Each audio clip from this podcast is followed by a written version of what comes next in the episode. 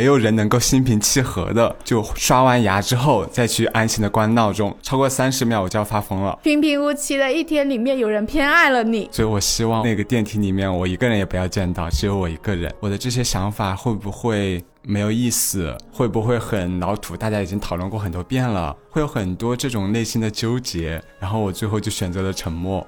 为什么有一种我们的生活是被精心计算好了每一秒的感觉？所以我每次进去之后，我都会直奔跑步机，那是唯一一个我知道该怎么用的东西。Don't tell me a lie, you should break that habit. We both know that you're way above average. Give it some time and we'll both be laughing. be loving.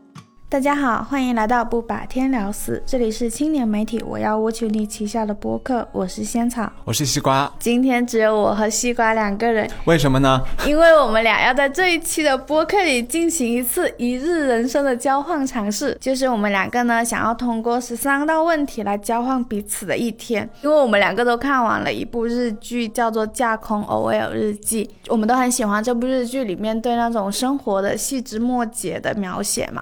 然后它里面其实它的大概的轮廓就是，如果有时候你路过一个人的时候，你会忍不住去想象这个人今天过得怎么样，然后他吃了什么早餐，或者是他的心情此刻是什么样子的。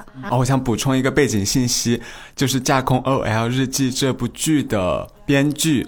也就是很火的《重启人生》的编剧笨蛋节奏，所以如果你能 get 到《重启人生》那部剧的碎碎念的话，欢迎大家去看这部剧。对于我来说，为什么要选择西瓜呢？因为我觉得在编辑部里面，西瓜跟我是比较不太熟的，就是就是好好伤人，不是我我说的这种不太熟，是我们对彼此的生活轨迹。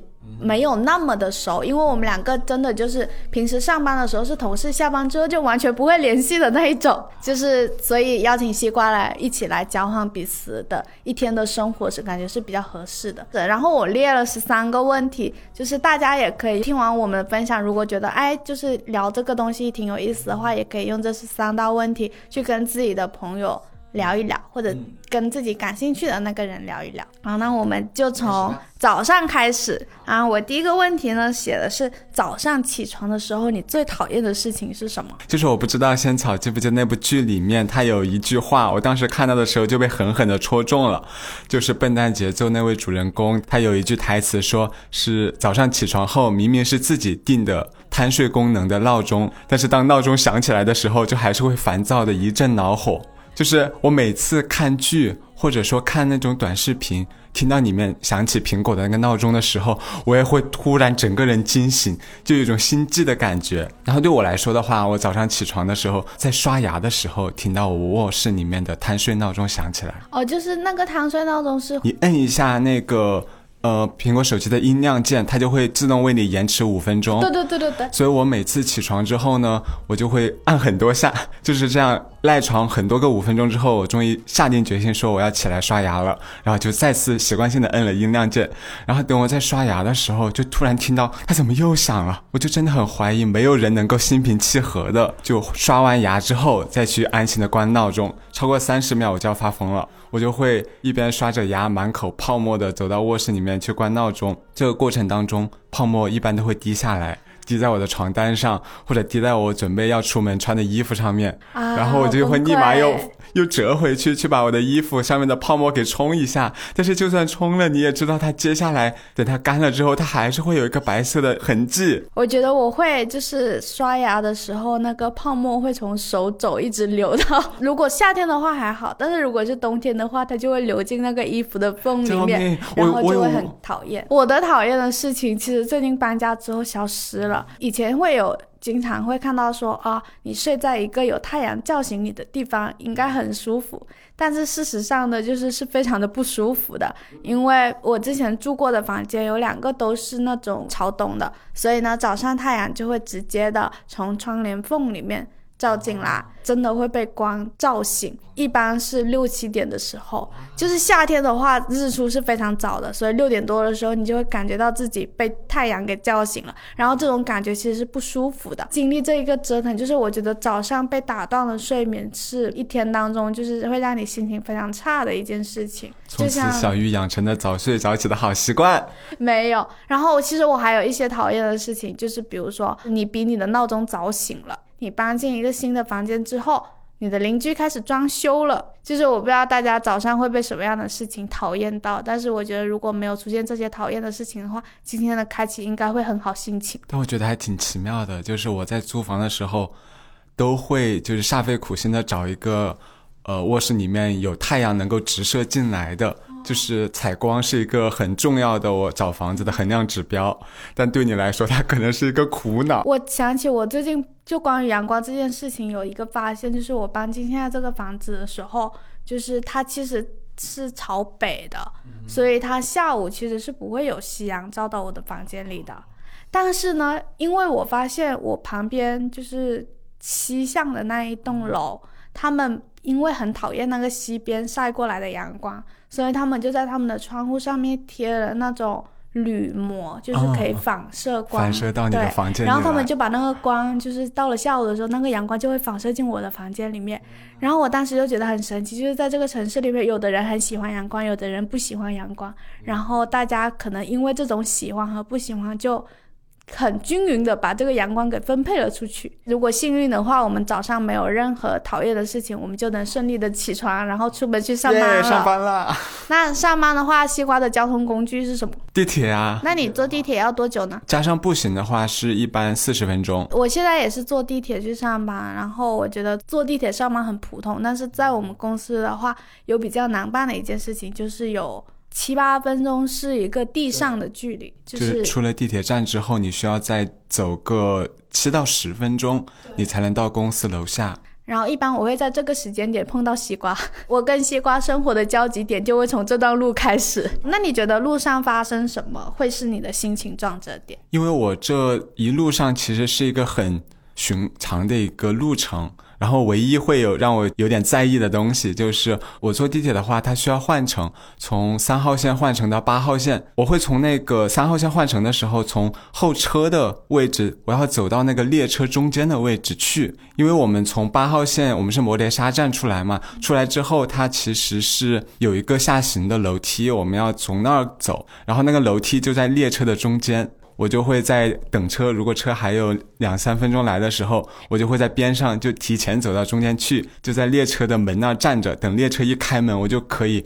毫不顾及，就是整个人非常自信的昂着头，直接就走出去，走到楼梯那儿，就是整个动作非常的胸有成竹。然后有的时候我到了那个候车的地方，发现车门已经打开了，我没有时间等我慢慢的走到那儿去了，我就只好先上车，然后上车再下车之后，就需要沿着那个很长的甬道先走一段路，然后就会反而会让我的心情有点糟糕。我一直都，我到底要从哪一节车厢进去？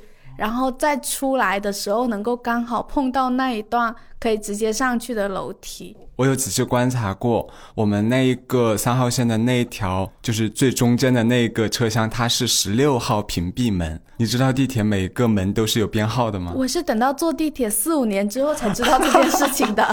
所以我就会每次在等车的时候，就慢慢的看着它数，说好到了十六号屏蔽门了，站定，然后等着车在我面前打开。我觉得这也是建立城市熟悉度的一个环节，就是如果你对某一个站点足够熟悉的话。我要等到就是到了公司楼下的时候，可能才会开始有一些心情上的波动。就是我最近有发现一件事事情，就是我们楼下的那个便利店那些员工，他们上班好像没有刚开始那么热情了。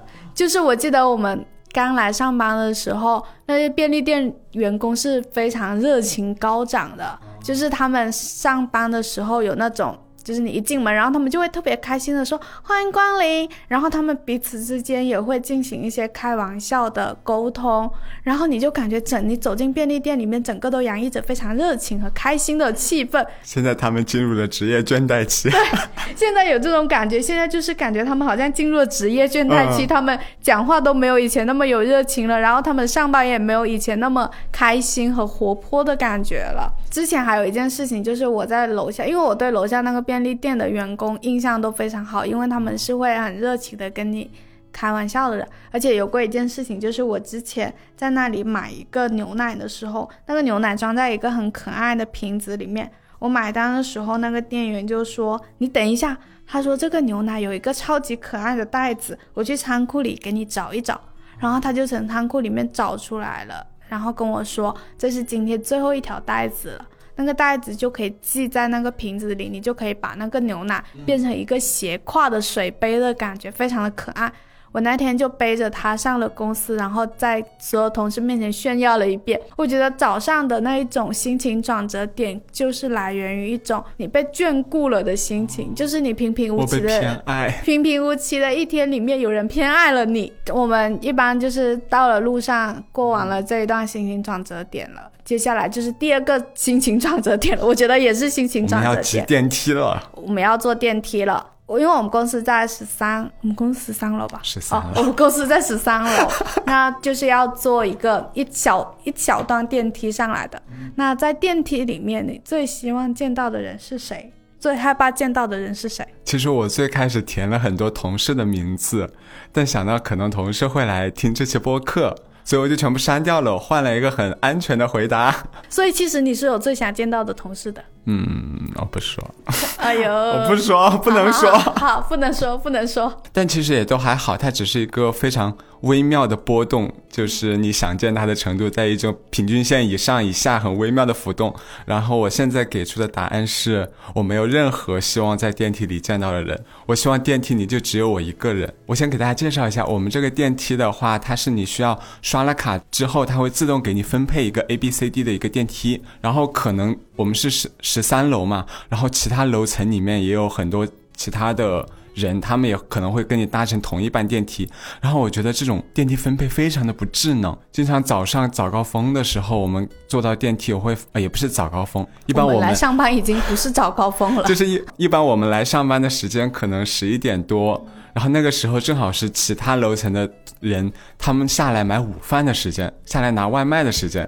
你会发现很多人挤在那儿，然后从二楼到十三楼中间可能有五六个站要停，然后我就每次等待的时间我就非常的焦躁，所以我希望我那个电梯里面我一个人也不要见到，只有我一个人。对我来说，会希望见到关系特别好的同事，呃，可能像温迪啊、像 Kitty 啊这样，就是很熟、很熟、很熟的同事。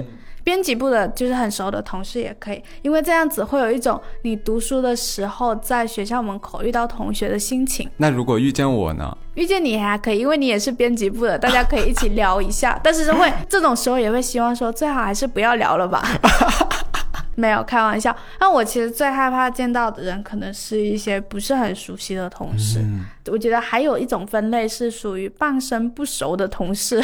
嗯，就是半生不熟的同事呢，就是你也没有办法完全不熟到不搭话，但是呢，搭话的时候也会有一点点不知道要说什么，因为其实对我来说，我可能我是个 I 人，就是我其实并不擅长社交，你把同事分成了熟、熟不熟、不熟半半生不不熟。七分熟、三分熟，大家都是牛排。每个同事都是一块香喷喷的牛排。我其实坐电梯的时候还有一个困扰，就是其实西瓜是短发嘛，他可能没有这个困扰，就是我是长头发，然后我戴着那个耳机的时候，其实别人是看不出来我戴耳机的，所以我有时候戴着耳机，其实声音很大，就是是一个不方便跟别人聊天的状态。难怪我经常跟仙草打招呼，她都不理我。我一直以为仙草是一个很冷漠的女人。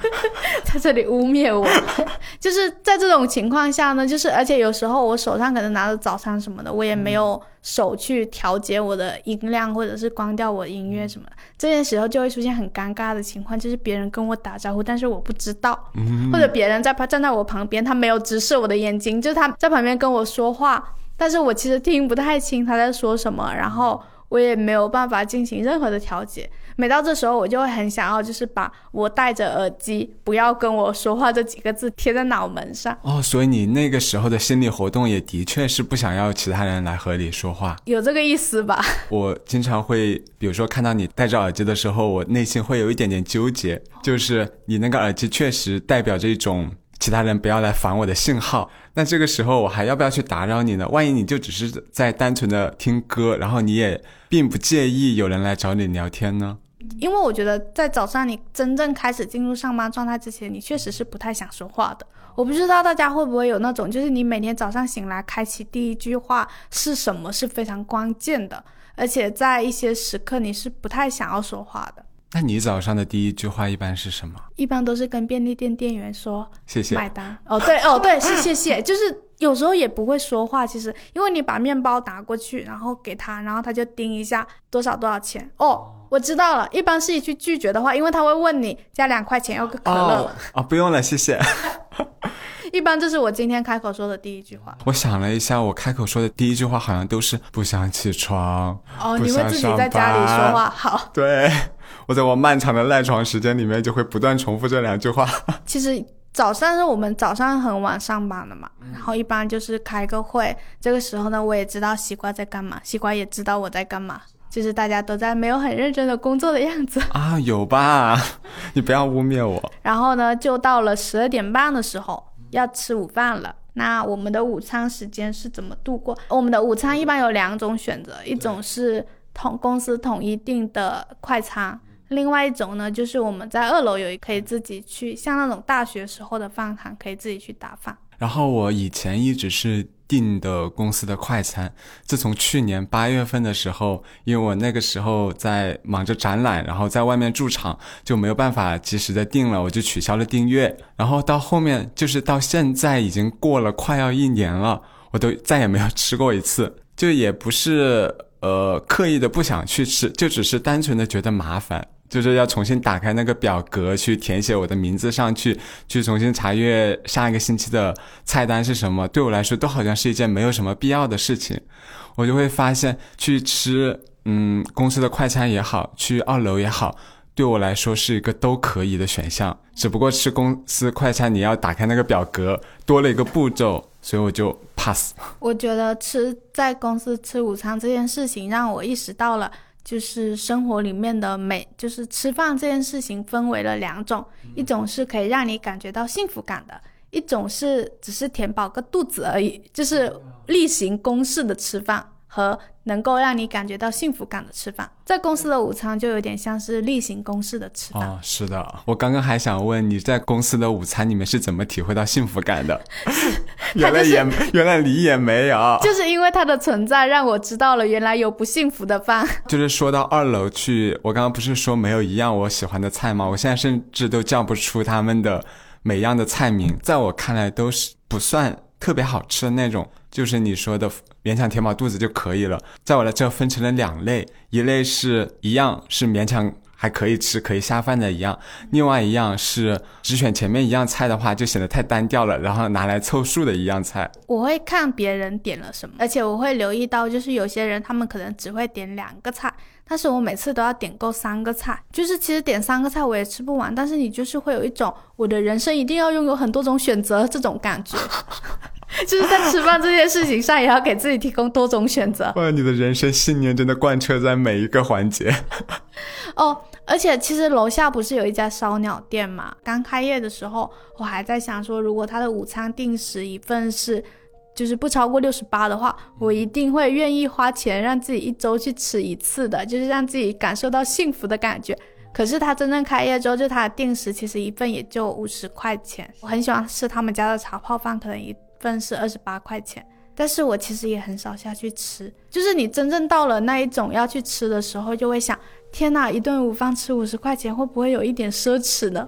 我自己会感觉我的生活好像到了今年开始，会开始在花钱这件事情上有了一些细微的计较。就是你真的会认真的去数。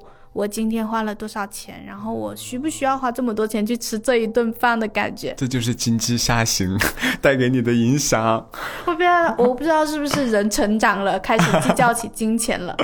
那我们吃完了午饭，然后一般会午休。是的，午休休息完之后就经常会要开会，嗯，然后开会的时候呢，一定会发生的一件事情就是走神。就是我们每次开选题会的时候，大家会就是分享自己的选题灵感嘛，然后这时候我们的领导 Kitty 他就会把在我们的名字后面打一个括号，然后标注每个人在场的状态，然后仙草后面的状态通常就是又在画画。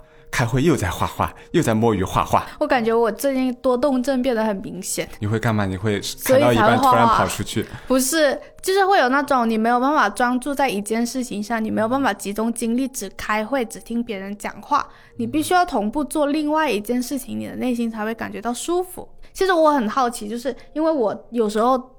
开会的时候会偷偷观察西瓜和土，因为我会留意到谁谁谁讲话是最少的。嗯，就是之前我朋友说过，他说可能因为我是家里的二女儿，就是经常属于那种被忽视的状态，所以我就会更留意人群中谁被忽视了。然后开会的时候呢，我就会经常留意那些话很少的人，我就想，天啊，为什么他话这么少？是不是因为他不想开这个会，或者是？或者是是不是他想说什么话的时候被别人打断了，还是被别人抢话了什么的？其实我就会去留意。所以为什么你开会的时候话很少？呃，因为我是那种说话之前我需要呃在脑海里面把我等会要讲的所有话都捋清楚的，然后再说出来的一个人，我就没有办法插断你们的对话，然后有条理的去表达我的想法，然后。就是包括现在录播课也是，我跟仙草在前期对的时候就发现我们有一个共同的习惯，我们会呃把我们要回答的那些问题、要讲述的那些故事都用文字写下来。我现在这个文档上甚至有三四千字，比我平时写一篇文章的字数还要多。他照着念完好了。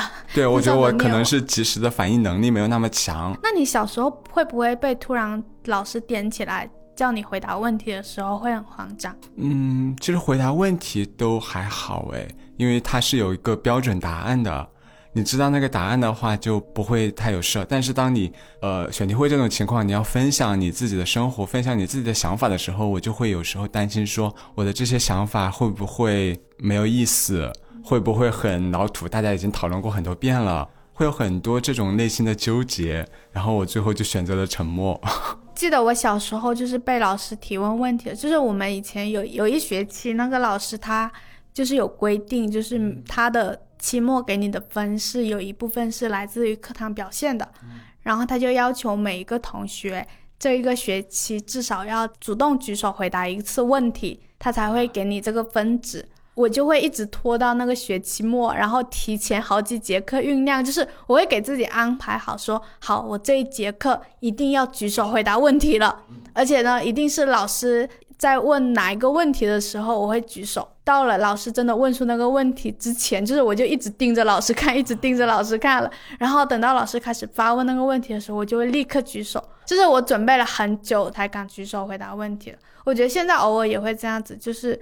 很多次就是别人看起来很勇敢的举手去主动说什么事情，其实已经在内心里面酝酿了特别久。但是现在选题会上看你已经是很能很自然的去加入对话，然后表达自己想法了。因为当做聊天吧，可能。嗯，因为为什么你们聊天都能聊出选题来？为什么？那你走神的事情？我一般走神的时候，因为我们开会经常在我们的大的会议室嘛，会议室我的位置对面就是一个落地窗。然后窗户外面是我们的珠江，然后还远方还有桥，我就经常看见天气好的时候，天上飘着蓝蓝的白云。啊呸，就是蓝天上面飘着云，然后下方就是建筑物也都非常的小，像一个一个的积木玩具，然后还有绿色的水，然后有船从那儿过，还有那些车，他们就在江边的道路上面去慢慢的行驶，就是看着这一幕，我经常就会发呆，我就会想着，我好想破窗而出。我就想去外面逛一逛，然后有时候下雨的时候，我也在看外面，就在看到那个天色阴沉沉的，完全压了下来，然后我就忘记大家在讲什么了。其实我觉得开会的时候有一件很尴尬的事情，就是你有时候听着一个人讲话，讲着讲着，其实你是真的会走神的。然后当他讲完的时候，你必须要说一句话，什么？就是来回应对方的时候，这个时候就会很苦恼，到底要说什么，就只能说啊，确实。哎，我很擅长这一些，我都会看着对方，然后偶尔点点头，嗯，哎，啊，怎么办？就是那种我知道了，以后你对我发出这些反应的时候，就是你完全没有在听我的话的时候。嗯，好，那我们上班的日常是很无聊的，所以我们迅速的到了下班的问题。耶，下班了。终于可以下班了的时候，走出写字楼的时候是什么样的心情？影响你走出写字楼时心情的事情有什么？这个会回到你刚刚说的牛排同事。我对同事也其实暗自里有划分一些分类，对他们是几分熟，还是有暗自划分的。最影响我心情的就是我不想和不太熟的同事一起等电梯下楼，就是半生不熟的那一类同事啊啊啊对，尤其是那种叫不出来名字的。我跟你讲，有一次很尴尬，就是因为我们和视频组。其实之前是在两个不同的地方办公，对。现在新的办公室，他们也是在一个独立的包间，你们办公包间。然后平时我们交集，其实如果不是工作上，平时交集很少。然后我一度分不清楚那几位男同事的名字到底是谁。然后有一次，我跟他们其中一位同事一起坐了电梯下楼，然后我就就是必须要聊起来。电梯里面就只有我们两个人，不聊起来很尴尬。大家都知道自己是。就是彼此都知道长相啊，就是也没有那么生疏。然后我当时就喊了一个名字，喊了名字之后，我在内心纠结了好半天，在想我这个名字到底有没有喊错。最后喊错了吗？还好没有。哦，喊错了。还以为真的喊错了。坐电梯还算好，关键是你坐完电梯之后，就像你刚刚说的，我们到。搭乘地铁的那还有一个七到十分钟的路程，如果那位那位同事也碰巧要坐地铁的话，就意味着接下来七到十分钟我们都会一起走过去。那漫长的路程，七到十分钟啊，能讲多少话呀？那你最后走了吗？一般的话，如果看到实在是很半生不熟的同事在那儿等电梯，我就会假装说：“哎呀，突然想去上个厕所。”我就会先去绕到卫生间，然后等他下了电梯之后，我去找下一班。你们会不会就是有时候在厕所？所里面就是快要出来的时候，听到电梯那里会发出那种电梯门开的声音，然后你知道就是这个时候有人进去，但是你就会默默的在厕所里面再待一会儿，因为不想要跟人坐同一班电梯下去。我干过比这。更离谱一点的事情是，我们从洗手间出来的话，因为我们有几个门，我会从后门先从洗手间出来，打开后门，然后从在公司内部走到前门，然后再走到电梯去。特意绕远路这种，到底是有多社恐啊？我真的很社恐啦。我觉得我到了下班的时候，那个社交程度是比我刚来上班的时候社交程度好一点的。所以这个时候我就可能没有没有那么害怕社交，但是对我来说影响我心情就是我有没有在下班的时候想好了我今天晚上要吃什么。我觉得对我来说会很影响我下班的心情，就是就是如果我提前想好了我今天晚上要吃什么的话，我是充满期待的感觉下班的。像我上次有一次就是我提前为自己规划好了我今天晚上要吃小龙虾外卖，然后呢我就会。在就是在公司走去地铁的时候点好，然后我就开始开开心心的坐地铁了。但是有些时候非常糟糕的一件事情就是，我从走出公司门，然后开始想我要吃什么，然后呢，我走完了那一段七到十分钟的地面距离，我还没有在外卖软件上面找到我要吃什么，然后在坐地铁的时候也还没有找到我要吃什么的时候，这个时候我就会觉得大崩溃了。就是到了下班的时候，你会感觉我今天可以有一个重启的机会了，但是呢。就是如果你没有用一顿好吃的晚饭来重启的话，就会心情很沮丧。我也会有这样的顾虑。等我坐上地铁，然后到地铁在客村站，也就是运行的两站中间的那一段时间，是我决定晚上要吃什么的一个非常关键的时刻。因为在那段时间下订单的话，就意味着我回到家的时候能够刚好。碰到就是外卖员拿着外卖过来，又或者是我在那只需要在楼下只需要等两三分钟就可以拿到。如果我就偶尔是过了那一站然后再点的话，我就会很沮丧。为什么有一种我们的生活是被精心计算好了每一秒的感觉？就是你在哪一个车门下车可以刚刚好走那个扶梯，然后你在哪一个站点外卖会刚刚好到家。感觉被精心计算好了，对，以及我会在下班时间打卡的前两分钟就离开，这样的话，等我走到，呃，还在公司打卡范围内，然后可以顺便打卡，然后就直接回家。精心设计的一天，我觉得。就是感觉你好像你的时间都必须要精心的计算过，然后不能够浪费掉一丝一秒。但是我们却会浪费大量的时间在玩手机上。这怎么叫玩手机呢？玩手机也是一种生活。我必须要否定一下现在大家对于玩手机的强烈批判，因为你爱这件事情。是的，我觉得我是对玩手机很强烈批判的那一种人。我那天看到网上一个帖子在说，他要发明一个新的名词叫 iLog，就是我们有 vlog、vlog，然后有 plog，就是图片和。图片日志和图片日志和视频日志，然后他当时就想，为什么我们在平时上网的时候，我们看到那么多信息，我们会截图，嗯，那些图片为什么不能当做我们在虚拟世界里的旅游呢？哦，虚拟世界的冲浪，我到了这个地方接触到这种观点，我到另外一个地方接触到这样的景色，我还到别人的家，我在小红书上去了别人的很多个家，这些为什么不能当做一个我的朋友圈的素材来发呢？哦，所以 iLogs 的里面那个 i 是 Internet 的意思。对。那我们就是下了班之后，你下班之后一般会去干嘛？下班之后的安排是什么？我一般就是点完外卖回去之后就是吃饭啊。吃完的话，如果呃时间还很充裕的话，我最近就会想要去附近的健身房去锻炼一下。你会去健身房？啊，看不出来吗？看不出来。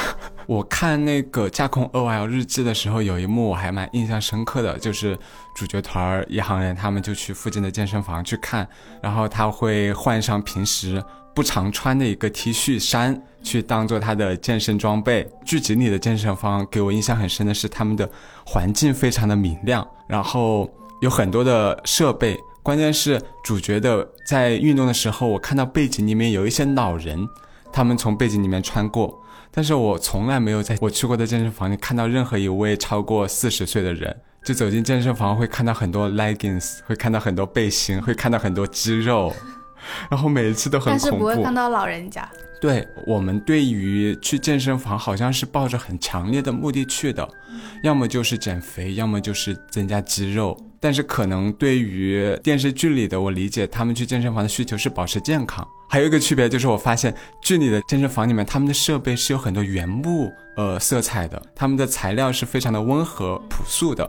但是我去我们那边的健身房，全是黑压压的一一堆器械，很有压力。而而且我我有器材恐惧症，我不知道那些呃乱七八糟的器材要怎么使用，我不知道该怎么用，所以我每次进去之后，我都会直奔跑步机。那是唯一一个我知道该怎么用的东西，然后我就会装作一副我来就是为了来跑步的。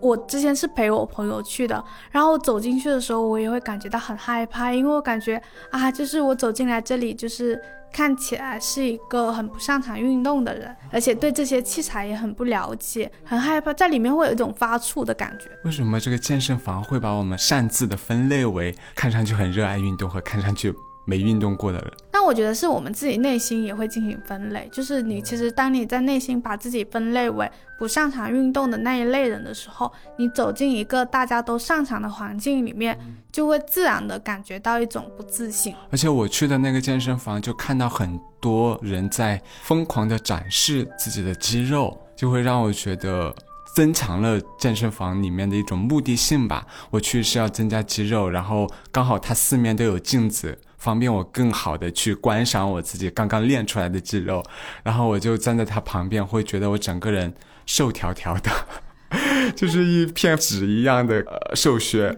那你去健身房的动力是什么？保持健康。哦，对不起，是一个没有让我哇哦的一声的答案。对不起，我的生活就是没有那么多哇哦。但我确实没有想到你下班之后会去健身房哎。然后我下班之后一般是要么就是自己回家。要么呢，就是我会跟我一个固定的朋友去吃饭，然后我跟我朋友去吃饭的时候，也会有一个很好笑的区别，就是我是 I 人，然后他是 E 人嘛。就我我感觉我们最近好像在博客里面聊 MBTI 的分类挺多的，太多了。对，就是虽然很腻，但是我们之前就是有一次很好笑，他后来发了朋友圈，就是我们两个一起去吃完饭，然后吃完饭之后，我就他就邀请我要不要去散步嘛。我就跟他说，算了，我今天的社交已经满了，我要回家一个人待着。然后他就说，天呐，就是对于艺人来说，就是天呐，我的社交才刚刚开始，我要继续跟我的朋友去散步、去吃饭、去唱 K、去玩更多的就是好玩的事情。然后对于爱人，就是我今天已经吃完一顿饭了，我的社交值已经满了，我要回家去待着了。这也是为什么我不想合租的原因。我希望下班之后的那个空间都是属于我一个人的，其他人不要来打扰我。但我上次听我的艺人朋友说了一句话，我还挺伤心的。他就说：“他说跟爱人交朋友会很难过，因为经常会被抛弃。就是爱人们需要独处的时间的时候，他们就会抛弃你。那你一般回家的时候会留意到第一件事情是什么？”我最近一段时间留意到的其实是，呃，当我回到家，我是住在城中村的一栋楼里面，然后推开大门的时候，一楼楼梯间旁边它有一个放杂物的地方。就是前段时间我发现放杂物的那个空间里面多出了一辆比较新的一个自行车，自行车刚好就呃锁在那个楼梯栏杆上面。然后有一次我推开门的时候，就和一个男生迎面相撞，他正要把那个自行车推出门去，我那个时候就知道哦，这是他的车。然后那个男生也是新来的，他呃是住在我楼上的一个租客，就是对他产生了这样一个印象之后，我每次回家的时候都能很明显的看到那辆自行车在不在，然后会有一个下意识的判断说，如果不在的话，那他应该还没有回家。每次都会想说，别人会怎么来通过我的。我家门口的一些东西来判断我在不在家呢？我更换的拖鞋在不在门口，或者是我的伞在不在门口，这样一些小事儿。然后我就还想说，我应该在我的房间门口放一个那种出租车的那个车牌，上面显示在家不在家，然后给每一个空房和有人，就是在这个。世界充满了不确定性，然后给每一个路过我房门口的人、陌生人都带来一些安心感，带来一点确定感，知道我在家。虽然我们一辈子都不会有所联系。天啊，我我觉得这里可能也有女生，就是女生就会很害怕暴露自己在家和不在家的情况。就像我的话，我都尽量的希望我家门口没有任何可以显示我在不在家的痕迹的。之前我们在家里放了一个鞋柜的时候，我还把家里最大的一双拖鞋放在门口。因为想要显示哦，这个家是有一个男生在住的感觉，但其实那个拖鞋再大也没有大到那么大了。就是因为我经常会很害怕暴露出，就是我们家的是什么样的一个成员组合的那一种感觉。那你和就是邻里有往来吗？没有，不认识。好果断。然后我自己的话，我回家其实会留意到第一件事情是气味，就是。打开房门的那一瞬间，就是我会下意识的先闻一下现在今天的房子是什么味道的，因为有时候可能会看一下垃圾桶旁边，就是我室友吃了什么外卖啊，然后家里弥漫着是一个什么样味道的，所以我会有两层，就是我进去，因为我是跟我朋友合租的嘛，就是我会进去整一个房子的时候先闻一下味道，然后到了我自己房间的时候打开也要再闻一下味道。一般是什么样的味道呢？像昨天晚上我回家的时候，是我室友吃炒粉的味道。那个炒粉的味道其实挺重的，就是整个房子都是。然后，但是我进去我自己房间的话就不会嘛，因为我的房门会关着。但是进去房门的时候，房间的时候，你就会感觉到，就是你可能因为我端午回家了，你好几天不在家的情况下，就会感觉房间有一股那种没有人的气味。就是如果这个房间经常有人在的话。我感觉是有那一种人味的，就是有一种熟悉的味道的。但是有那么一段时间没有人住的时候，就会有一种灰尘的味道。然后这个时候我就要去打开一下窗户啊什么的。我刚刚回想了一下，我每次回家闻到的味道，可能好像都大差不差。回去之后都能闻到一股淡淡的猫屎味儿，就是闻到之后就会很安心。他今天又拉了香喷喷的屎呢。健康的很，是的。那房间里面有什么特别的、独属于你自己的习惯和癖好的东西吗？最近新的习惯是，我会把我的拖鞋拖在门口，再走进房间里面。因为我那个房间其实只有八平米嘛，然后放了床、衣柜和书桌什么的之后，就是我真正行走的距离，就是从打开门，然后走到我的书桌，一条直直的通道。大概可能走五六步就到了，然后我的房间又是木地板，所以我就会选择就是光着脚在房间里面走。然后这件事情给我这个习惯给我带来一个感受，就是我很像回到家之后脱掉鞋走进房间的时候，很像在一个小岛上着陆的感觉。就是你脱掉鞋子走进一个房间里的那种感觉是非常舒适和安心的。因为我自己本身是很喜欢光脚在地上走的。我觉得你真的是一个生活是一个特别有质感和颗粒感的，过着一种很有想象力的生活。哎，就我觉得好像我必须要把我的生活想象成不同的那种，嗯，离现实生活特别远的东西，才会有一种生活的很梦幻的感觉。我刚刚想到的是，因为我不是一个很擅长打理的人，所以我的房间里经常很杂乱。我又很希望自己拥有一个好看一点的房间，所以我就买了很多块好看的布，然后那些布就一大块一大块的铺在我的沙发上、我的书桌上。我把窗帘也换成了我的那个布，柜子上也试图的就粘上那种布，就是看上去就是大块大块的那种布带来的审美冲击，就是他们能够很有效的帮你去遮住那些很杂乱的角落。但是有时候我晚上一推开门，看到地上。就因为养了猫，它地上经常会很乱，当时就很想说，要是有一块布能够把地上整个房间都遮住就好了。你看他说布的时候，我想到我房间里面其实挂着一块布，就是是一个线条画，然后那个线条是勾勒出一个裸着的女生飘在海上面。那张布的上面还写了一个海字，就是它整体的设计是这样的。我当时在网上一看到它的时候，我就决定买下来，就挂在房间里面，因为我想给我的房间营造一种看海的感觉，就是就是因为它又有个海字嘛。然后我觉得我躺在床上，然后转过头就看到那一块布上面有个海字的时候，我真的有一种哦，我就是在看海的那种感觉。再加上风会吹嘛，然后那个布上面的那种线条，它会产生一种波浪的感觉。所以就是我躺在我房间的岛上看海，给我的生活营造出这种感觉了。接下来这个问题呢，我设置有点好像听起来好像有点私密，但是我真的很好奇，就是你一般洗澡会多久？哎呀，好私密啊！你怎么问这么私密的问题？但是我一般洗澡的话，就是十几分钟，可能十分钟到十五分钟就能搞定的。对，然后对我来说，这就是已经。很足够了，够我把全身就打理得干干净净的了。但是我之前合租的时候，我的室友他每次洗澡的话要一个小时，每次在外面等他洗完，然后我去洗的时候，我都很焦虑。我在想，为什么需要这么久啊？我都怀疑他在里面把这个皮都搓掉了一层。然后我后面养成了一个习惯，就是我一定就是要么就是赶在他前面洗完澡，如果这点没有办法做到的话，我就要赶在他洗澡前进去上一个洗手间。不然后面一个小时就只能憋着。我会问洗澡，是因为我觉得洗澡对不同的人来说都会有不同的习惯，还有就是对于一些人来说，洗澡是扮演着一个重要的时刻的，就是可能对于那些就是像我男朋友这种洗澡很迅速一下子就好了的人，他们可能就是洗澡对他们来说就是一个普通的时刻。但于对于那种会在浴室里面待一个小时的人，我觉得洗澡一定是有某种神圣的意义的。你是在？澡堂里面办演唱会吗？对我来说，就我觉得在浴室里面待着是很像断网的时候啊。不会，我会把手机拿进去哦。因为我前几天听那个两室一厅的那个播客的时候，还有听到就他们聊他们在聊一起断网的播客嘛。然后他说，人类竟然发明出一种在浴室里面一边洗澡一边看剧的那种透明的盒子。就是在网上看到那个，然后而且还有很多人真的会因此去，就是会去买这个东西。对啊，很有必要啊。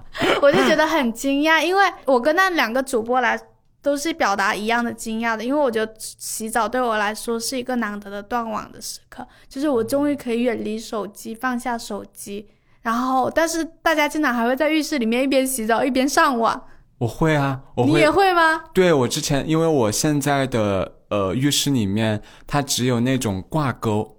就是可以用来挂毛巾的那种钩子，然后我就用两个挂钩并在一起，然后把我的手机可以这么躺在上面，对，就是横着躺在上面，它就可以放歌，有时候还可以接收消息。天哪，我觉得就此世界分出了两类人，一类是洗澡不会看手机的人，一类是洗澡也要看手机。然后我之前还尝试把我的 Pad 也放在那个钩子上面，后来发现因为 Pad 太重了，然后那两个钩子的头它会挤压 Pad 的屏幕，我就会害怕屏幕被挤坏，所以就放弃了这个想法。我其实很好奇的是。为什么一定要把洗澡当做一个断网的时间呢？你之后这好像在说明着，呃，你没有在洗澡的其他时候，你是没有办法创造断网时间的。你必须要要一直拿着手机。对，就是我，就是我觉得我是那种，我最近的专注力下降到，就是我连看剧的时候，我都要一边拿起手机刷一刷的人。所以对我来说，就是洗澡就是一个难得的断网的时刻。还有录播课的时候也是，就是。你难得的不用看手机的时候，你不会被手机紧紧的吸引住的时刻。是因为我觉得洗澡是一件很舒服的事情，如果这个舒服，然后看剧也是个很舒服的事情，两个事情加起来就会显得更舒服了。但至于你提到的那个苦恼的话，因为我是个很喜欢把手机调成静音模式的人，然后丢在枕头那边，我就不管了，是什么消息都联系不上我。我现在的手机上都还有几十个未接电话，就是所有打电话都联联系不上我的那种状态。这种手机依赖症呢，就来到了我接下来的问题，就是睡觉之前有没有什么必须要看了之后才能睡觉的事情？因为对我来说，我我手机依赖症是非常非常严重的，甚至会在我手机很多 APP 都开了那个十五分钟限额嘛，这就导致了另一件事情，就是我必须要把这所有的 APP 的十五分钟限额都用完才能睡觉。而且这其实并不是我今天的第一个十五分钟，十五分钟到了之后，然后它会显示就是再使用十五分钟嘛，然后我每次都会点那个再使用十五分钟，有时候睡觉之前它会因为超过零点睡觉的话，它会开启新的十五分钟，所以我就每一次，就算我这一个 A P P 已经刷到没有任何我需要刷的东西，或者我已经对它感觉到疲惫了，但是我就是没有办法放下它。我就是必须要把这十五分钟用完，而且有时候你十五分钟用完了之后，你不小心摁到了那一个再使用十五分钟的时候，你我就必须要强迫症的把这些东西都刷完。天哪，就是没有看出来你私底下是这么沉迷的一个人。其实他们对我来说并没有说真的有这些信息量一定要看的信息量，而是一种使用上的习惯和心理上的依赖。我觉得。是一种戒不掉的依赖，就是我的流程是这样子，就是微信打开，然后没有人聊天了，就一般跟男朋友挂了电话了，然后我就会关掉，关掉之后呢，就会开始打开小红书，然后小红书刷一遍，关掉，然后打开微博，微博刷一遍，关掉，然后呢，有时候我会打开淘宝，但我最近因为把淘宝卸载掉了，就是偶尔会打开闲鱼刷一遍，关掉，对，关掉，然后这个时候关掉全部之后，我会打开小宇宙再刷一遍。就是看一下今天的数据什么的，然后再关掉。然后关掉之后呢，我会打开微信，再最后再刷一遍朋友圈，然后再睡觉。你需要一些防沉迷系统，就是对我来说没有用哦。就是十五分钟限额，不就是一个防沉迷系统吗？就是我的防沉迷系统就是洗澡时间。我最近的就是睡前会看的，就是打开 B 站，然后它首页会推荐很多那种短短的韩国女团的。跳舞视频，就是然后就会点进去一个看，然后它旁边推荐就会推荐更多，就是慢慢的不知不觉就会刷很久。我发现可能是因为，呃，那个时候一般比较晚了，脑子也处于一个宕机的状态，不想思考，你就需要一些，呃，很鲜活的东西刺激你，然后刺激你一直一直的看下去，然后。呃，那些跳舞的视频可能就是代表着这样一种作用吧。尤其他们不是会有一个词叫表情管理吗？对，我觉得他们表情管理被设计出来就是牢牢的抓住你的注意力。所以我每次看的时候也就看完了，今天看完了一遍，然后明天在 B 站首页刷到其他视频，然后又又看到旁边的推荐里面又有昨天看过的视频，那我再看一遍。可能一个好看的视频我看了很多很多遍。我就有了一个习惯，是我睡前必须要有一段时间，我来刷一刷自己想看的东西。就是没有任何负担的去刷一刷，然后我才能睡觉。我也会有睡觉前跟朋友呃打打电话、视频电话的习惯。然后每次如果很晚，比如说过了一点的话还在打的话，我就会在视频里面紧急跟他说：“我们挂掉，我们不能再打了，因为我接下来必须要有一段的时间去看韩国女团。如果不看的话，我不会睡着的。我们现在多打一分钟，就意味着我等会要晚睡一分钟。时间安排的好紧密。就我猜想，我男朋友应该不会听这一期播客。哦，你要说他坏话了。不是，就是我也会在跟他打完视频电话之后，必须要有一拥有一段独立的刷手机的时间，我才能够安心睡觉。对他来说，可能大多数时候视频电话是最后一步，但是对我来说，视频电话不是最后一步。我 希望全世界男朋友都懂这一点。对，我是那个说了晚安之后还会默默玩手机的人。一般到这种就是关掉手机，然后闭上眼睛之后，除非很困的情况下，会一般会立刻睡觉嘛。那在这个时候呢，你冒出在脑海里面的想法是什么？我会有一个很小很小的想法，就是我现在晚上睡觉会开空调睡嘛，呃，但是开空调开一整晚的话，会浪费太多的电了，而且我在城中村的电费是很贵的，我就会平时就会定时，比如说。定五个小时或四个小时关闭这样，然后我每次都很忐忑的睡觉，因为我会想明天早上醒来的时候室内的温度是否适宜。如果我定时定的太短了，那等我睡着，第二天可能等我起来的时候就会被热醒。然后如果太晚的话，起来就会感觉很冷，就是房间里是潮湿的，我就会很在意那个温度是一个刚刚好起床后神清气爽的一个温度。那你至少是会有那种对第二天是否能拥有一个好好的一天的那种期待。就是我希望我已经熬夜了，希望第二天我能睡觉起来的时候不用太心情不用太沮丧。我发现我冒出来的都是焦虑，哎，就是我感觉我夜晚是有某一个焦虑点的，就是如果我到了某个点还没有睡着的话，焦虑就会越滚越大，越滚越大。而且我之前就是我还发过，就是说我的焦虑现状是这样子，就是像刚才那样子，可能玩手机，就是熬夜，然后熬夜之后把手机放下之后没有睡着的时情况下，我就重新拿出手机，然后这个时候呢，我就会开始翻我的手机相册，开始容貌焦虑，就是会看自己的自拍，从就是可能以前的自拍，然后现在的自拍，然后对比一下以前的自拍跟现在的自拍有什么区别，然后开始进行一些容貌焦虑，然后焦虑完了相册的东西呢，就会开始。看那个购物软件，然后会开始焦虑自己的金钱账户，然后这个时候我就会下载一些记账软件，而且那些记账软件都是显示你以前下载过的那一种。然后焦虑完了金钱之后，我可能还会看一下就是各个平台的数据，然后进行一段工作焦虑。我觉得，我觉得我晚上好充实啊。对，就是我的焦虑是会分布到不同的手机上、不同的 APP 里面。我感觉不同的 App 打开。的同时，它都会在那，就是那个时间点，就是我的焦虑点，就是在这个时候，不管你打开手机里的任何一个软件，它都会给你带来一定的焦虑。其实我刚刚你说的那个有打动到我，是因为我最大的焦虑可能是失眠焦虑。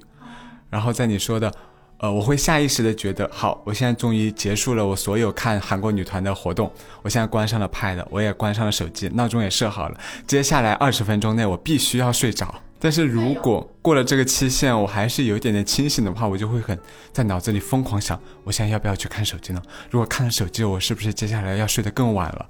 但是不看手机，我又睡不着，这段时间真的很难熬。